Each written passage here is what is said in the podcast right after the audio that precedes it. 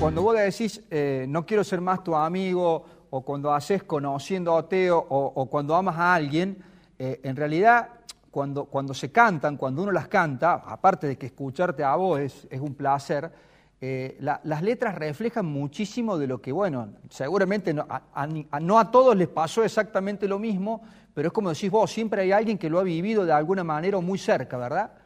Sí, sí.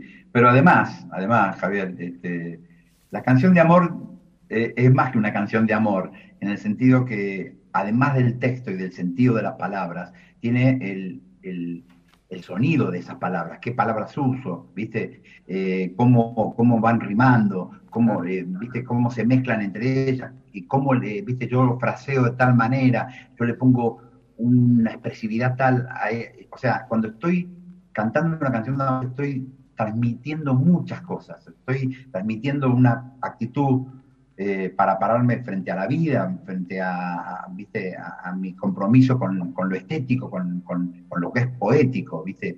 Eh, o sea, es más, y lo que le llega a la gente, por ahí vos decís, uy, esa canción tiene mucho que ver conmigo, pero tiene, tiene digamos, eh, es más que, que ese impacto, es eh, el- la, con- digamos, te haya conmovido a veces es por cómo lo canta el tipo, eh, el sentido de, del sonido de la palabra, cómo queda, cómo está el equilibrio de la canción, de la forma de la canción, cómo va arriba, cuando llega con esa fuerza, con ese acorde, bueno, cómo toca el guitarrista el solo, bueno, todo eso Claro. está unido, son un un montón de ingredientes que hacen que esa canción para vos sea inolvidable. Porque yo me quedo pensando, por ejemplo, cuando, cuando, cuando vos haces conociéndote, cuando es, cuando, al- cuando el, yo, mi- mi- la verdad que yo no puedo cantar ni el feliz cumpleaños, César, o sea que es muy malo lo mío.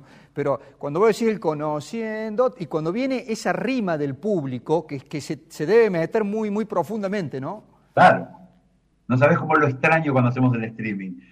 Ah, yo eh, tanto que le Claro, dije, lo- la le devolución. dije a Daniel, a Daniel, mi hermano, es el que maneja toda la parte de sonido, y entonces siempre tiene muchas cosas grabadas mías. Entonces le dije a Daniel, le pedí por favor que buscara ese corito de que yo hago, no, no el que la gente canta cuando yo hago el, eh, estoy en el medio del tema, sino eh, porque hacemos una especie de chiste con los, con los músicos, siempre, viste que, que yo extraño mucho ese, ese corito que para mí es un corito de ángeles, entonces Daniel lo tiene grabado eso, lo grabó en un show y entonces en el streaming en la- en- lo hicimos en el anterior y lo vamos a hacer de nuevo el, el 5 de septiembre, cuando yo, yo, este, termina la canción, entonces yo le pido a ver a la gente que no escucho a la gente, no sé cómo, pero me puedo imaginar cómo suena. Y bueno, Daniel ahí manda, manda el corito que fue grabado en alguno de los hospitales, hay dos mil personas cantando. Es buenísimo, ¿no? es buenísimo la fuerte. sensación de que, de, que, de que el público está ahí presente. Es muy fuerte. Che, César, ¿y tenés, y tenés algunos, algunos recitales que vos sientes? A ver, por ejemplo, vos tuviste con la Filarmónica de Costa Rica, si no me equivoco. Sí, exactamente. Ten- ¿Tenés algunos recitales que te hayan marcado por, por, no sé, por la fuerza con la que el- vos sentías el público, por la magnitud? Sí, claro, sí, muchos. Eh, bueno, cantar con la orquesta atrás, eh, sentía Pavarotti, no Claro, sabés, era extraordinario. Este, cuando hicimos 12 óperas, acá en el- creo que en el 89, 90, 12 óperas, que en ese momento era el, fue el récord, casi seguidos. Este, y fue buenísimo. Después ya no, hubo otros artistas que, que superaron ese, ese récord, pero este, hubo eh, shows importantes, que te podría decir. Hay un show importante, pero no tiene tanto que ver con. Yo creo que me vas, me vas, a, me vas a dar la razón. Me invitaron a cantar eh, para una, una asociación de chicos sordomudos. Ah, Y, y había 400 chicos sordomudos sentaditos así en la butaca en, en ese salón, y ellos me leían los labios, eh, tenían, yo tenía las profesoras de, de lenguaje de señas alrededor, o sea que entendían mis letras por, por el lenguaje de señas, y les llegaba la vibración de, obviamente, de la música, porque por ahí no escuchaban la frecuencia, pero sí sienten el, el rum ese de, de los graves y de- bafle, ¿viste? Cuando vibra. Y, y la gente aplaudía y, y se emocionaban. Y, yo, y ahí, esa noche, descubrí, yo me abracé, terminó el show y, y me abracé de, de mi manager, le dije, ¿sabes qué? Hoy aprendí algo. ah, impresionante. Aprendí que la música no es el sonido. La música no es el sonido, porque para vos, para mí, que escuchamos La frecuencia, sí, llega la frecuencia, el tímpano, la vibración esa va al cerebro, el cerebro decodifica y dice, ah, eso es un La mayor, el acorde de La mayor, bien. Pero los chicos no tienen esa capacidad. Entonces yo digo, evidentemente es mental. La música, eh, digamos, está como antes del sonido. Hay una energía eh, que tiene que ver con, cómo está organizado esos sonidos y antes del sonido, de la frecuencia, ya está esa energía.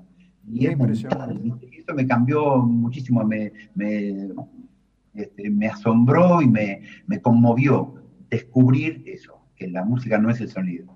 No, impresionante. César, eh, bueno, ya, me, voy quedando, me voy quedando sin tiempo. La verdad que podría estar hablando, no sé, tres programas con vos. Porque gracias, gracias. Muy eh, amable. Me, da, me da un gusto inmenso. Eh, ¿Te animas cuando amas a alguien a hacer una capela ahí o no?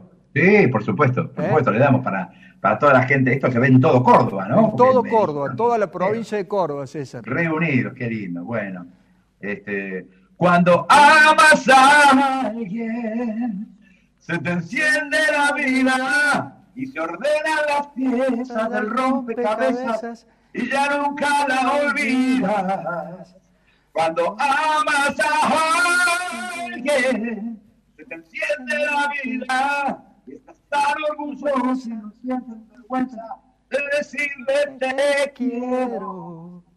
Cuando amas a alguien.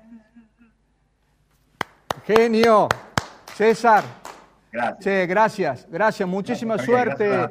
Muchísima suerte en el streaming. También que ha tenido mucha paciencia. No, los éxitos van a seguir y, la verdad con una alegría inmensa compartir este, este rato con vos en Radio Unidos. Así que te mandamos un abrazo grande y, ojalá presencialmente podamos disfrutar muchísimo más de vos. Gracias. Ojalá, ojalá. Y bueno, y quedo, aprovecho para invitar a todos los amigos cordobeses.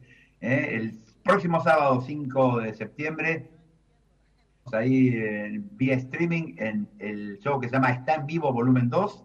Y los que quieran ingresar y tener su, ticket, lo tienen que hacer a través de plateanet.com. Así que se meten por ahí y, ahí van a estar y ahí te escuchamos. 30 el sábado. Y te disfrutamos. Gracias, César. Gracias. Un abrazo grande. Chao.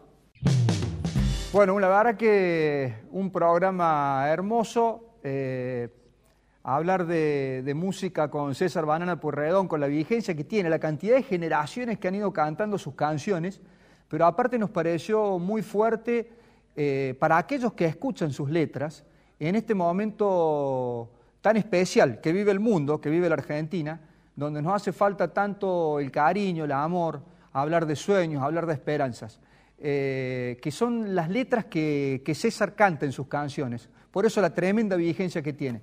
Gracias por acompañarme una semana más. Chao.